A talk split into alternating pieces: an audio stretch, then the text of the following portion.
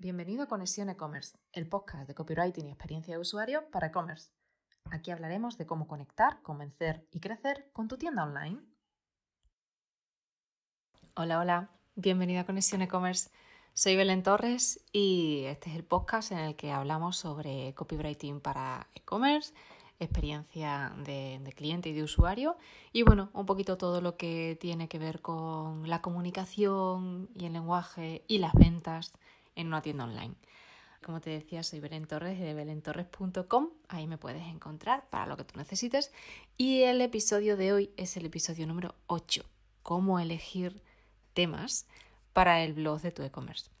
¿Por qué este episodio? Pues mira, resulta que estoy haciendo un trabajo ahora mismo para un cliente, me he encontrado con la siguiente situación. Y es eh, pues que algunos eh, blogueros o algunos mm, e-commerce o algunas empresas que tienen su propio blog lo que hacen para buscar temas y para inspirarse es hablar de sí mismos, de sus logros, de las novedades que tienen en la tienda online, de si ha salido una noticia sobre ellos. A ver, el blog está muy bien para dar visibilidad y para contar un poco, oye, mira qué, qué guay soy y qué bien lo que hago, pero mm, no puede ser la estrategia principal cuando alguien se acerca a ti, imagínate, ¿no? Alguien se acerca a conocerte y resulta que solamente habla de sí mismo, de sí mismo, de sí mismo. ¿Tú qué harías? Yo, mm, darme la vuelta la mínima que pueda, irme. Porque no, eso no hay quien lo aguante. Entonces el autobombo, que al final es cuando no paras de hablar de ti mismo y todo gira en torno a ti, no le gusta a nadie. Por eso, cuando vamos a buscar inspiración y de qué vamos a hablar, y ahora viene el mato exacto de lo que me ha pasado y de lo que te quiero contar. Y es lo siguiente.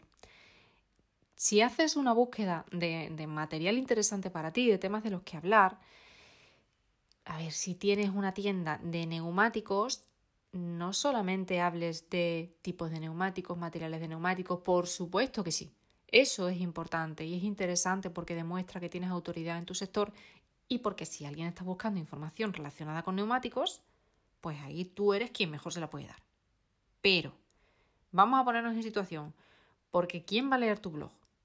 ¿Tú y tus empleados o lo van a leer los posibles clientes? Mejor dicho, ¿quién quieres que lea tu blog? Si quieres que lo lea tu empresa, pues genial, es un blog corporativo para comunicación interna, fantástico. Pero si lo que quieres conseguir es captación de clientes, pues ahí la cosa cambia un poquito. Porque si quieres hablar de algo que le interesa a la gente, si quieres que te encuentren y quieres que te lean, tendrás que saber qué quiere leer o qué se pregunta o qué está pasando por la vida de tu posible cliente. Y ahí volvemos a un tema que es el tema del buyer persona o tu cliente ideal. ¿Qué necesita, qué siente, qué vive, qué piensa tu cliente para hablarle de los temas que le preocupan? Vamos a intentar, por supuesto, siempre que estén relacionados con tu temática, que tengan cierta relación, pero que no sean solamente hablar de ti. Vamos a contarle cosas a tu cliente que, que realmente le muevan. ¿Dónde podemos encontrar esa información? ¿Vale? ¿Cómo puedes saber ahora? Venga, ha llegado el momento de decidir qué voy a escribir para mi blog, en qué me voy a centrar y qué quiero contar. Y ahora, ¿de dónde saco yo las ideas y cómo sé yo qué le interesa? A mis posibles clientes? Pues mira, no solamente aquello a lo que tú te dedicas, sino cosas relacionadas con lo que tú te dedicas que les pueden, mm, le pueden provocar curiosidad o pueden estar preguntándose. E imagínate, si yo soy matrona y tengo un blog, pues puedo estar informando no solamente sobre el embarazo, el parto, la lactancia, sino que puedo estar informando de otros temas que le interesan a las mujeres que son mis posibles clientas. Por ejemplo, yo me quiero dirigir a mujeres embarazadas o a mujeres recién paridas que acaban de dar a luz. Pues en ese caso también me puedo me puede interesar dirigirme a aquellas mujeres que están pensando quedarse embarazadas o intentando quedarse embarazadas y aún no lo han conseguido. Y puedo escribir cosas como em, artículos sobre cómo influye el estrés en la dificultad para quedarse embarazada o cómo la edad puede ser un factor, un factor fundamental de cara a buscar un bebé en más o menos tiempo, ese tipo de cosas, ¿vale? Esas mujeres ahora mismo no van a ser, no son mis clientas, pero lo pueden ser, pueden llegar a serlo, porque tienen intereses relacionados con mi temática. Y lo mismo con, con, con mamás que ya han tenido un niño, pero quién sabe si van a tener otro, pueden tener otro, y ese niño, pues queremos darle información sobre eh, cómo transportarlo correctamente, cómo viajar correctamente en, coche, qué tipo de sillita deberías utilizar. Pues mira, eso no es ámbito directo de una matrona, pero sí atrae al perfil de cliente que luego puede, puede ser suyo.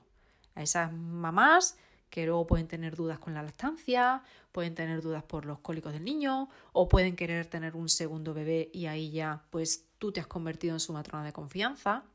Es un ejemplo, me salgo del, mundo e-commerce, pero es para explicar, para intentar hacerme entender mm, sobre la importancia de hablar de qué está pasando en la vida de tu cliente potencial, potencial, no cliente actual, potencial, aquellos a los que queremos atraer y qué preguntas se está haciendo y qué le pregunta a Google para, mm, para encontrar esas respuestas, ¿no? ¿Qué le pregunta? Y ahí me tengo que colar yo en las preguntas que hace esa persona a Google. Y ahí pues planteamos todas las temáticas que, de las que vamos a hablar en el blog. Entonces, y ahora, ¿cómo encuentro yo esas preguntas? ¿Cómo sé yo todo lo que se está planteando? Pues mira, párate a pensar muy bien en el perfil de tu cliente qué edad tiene, cuál es su situación familiar, cuál es su situación socioeconómica, laboral. Haz un perfil lo más detallado posible. Imagínate una persona y hazla lo más detallada posible. Y a partir de ahí, piensa cuáles son sus inquietudes o sus intereses. ¿Tiene hijos? ¿No los tiene? ¿Está trabajando? ¿No lo está? ¿Vive en el extranjero? ¿Echa de menos a su familia? Todo, qué le gusta comer, qué le gusta beber, con quién se relaciona, todo.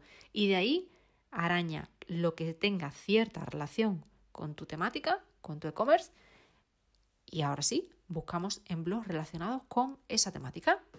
Imagínate, la matrona que va a hablar de, sillas, pues también puede hablar de porteo, eh, también puede hablar de, en fin, de muchísimas cosas, de cuidados de, del bebé y de los niños pequeños.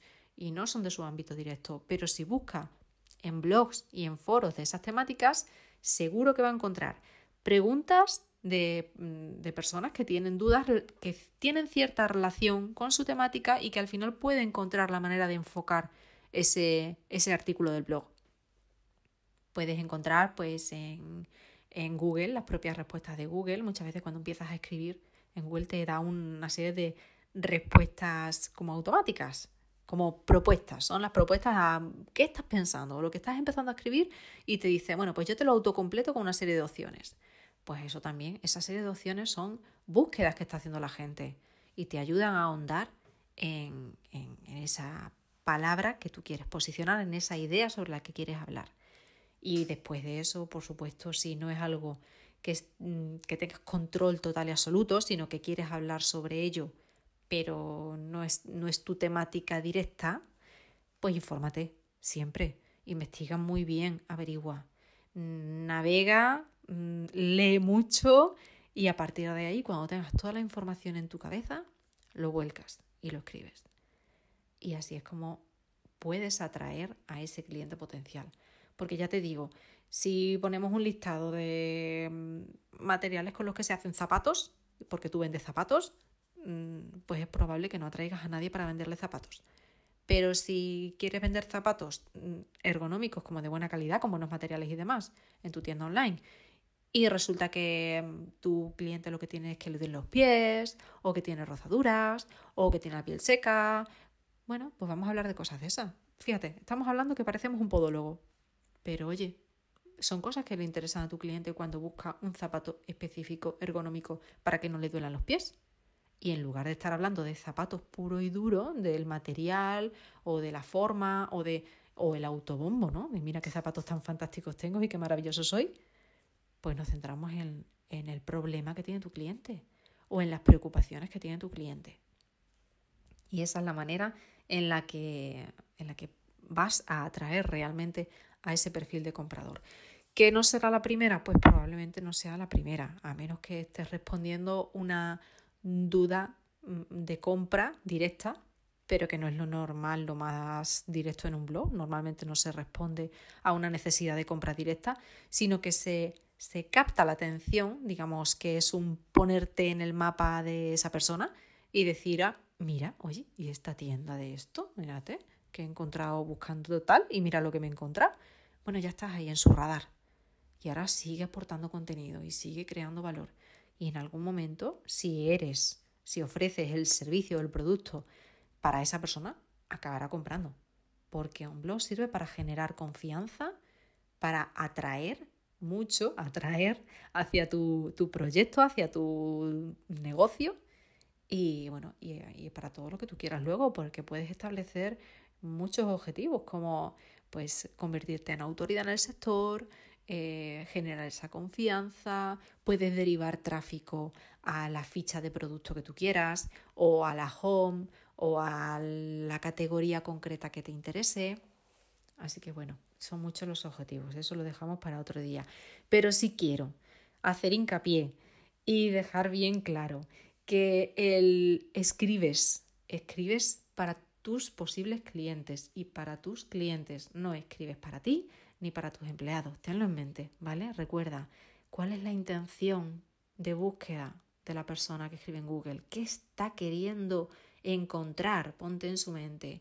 Y algo que le interese, por supuesto, algo que le interese mucho. Así que bueno, hasta aquí este episodio número 8 de Conexión e-commerce. Eh, como te decía al principio, sabes que me tienes en belentorres.com te he dicho ya alguna vez también que estoy en Instagram como arroba Belén me tienes en LinkedIn como Belén Torres Mejías y para lo que tú quieras y necesites me puedes dejar un comentario en la red social, en el blog, eh, donde quieras. Y me cuentas de paso qué te apetece que tratemos, de qué quieres que charlemos y hablamos, hacemos un, episodio específico sobre esas dudas que tú tengas o aquello que te apetezca ahondar. Y nada más, si te gusta Conexión e-commerce, pues ya sabes, suscríbete o compártelo con algún amigo al que sepas que le va a venir muy bien aprender cómo enfocar su blog, porque ves que le hace falta atraer clientes y ganar tráfico. Así que nada, hasta aquí, episodio 8. Un abrazo muy, muy grande. Nos vemos en el 9. Chao, chao.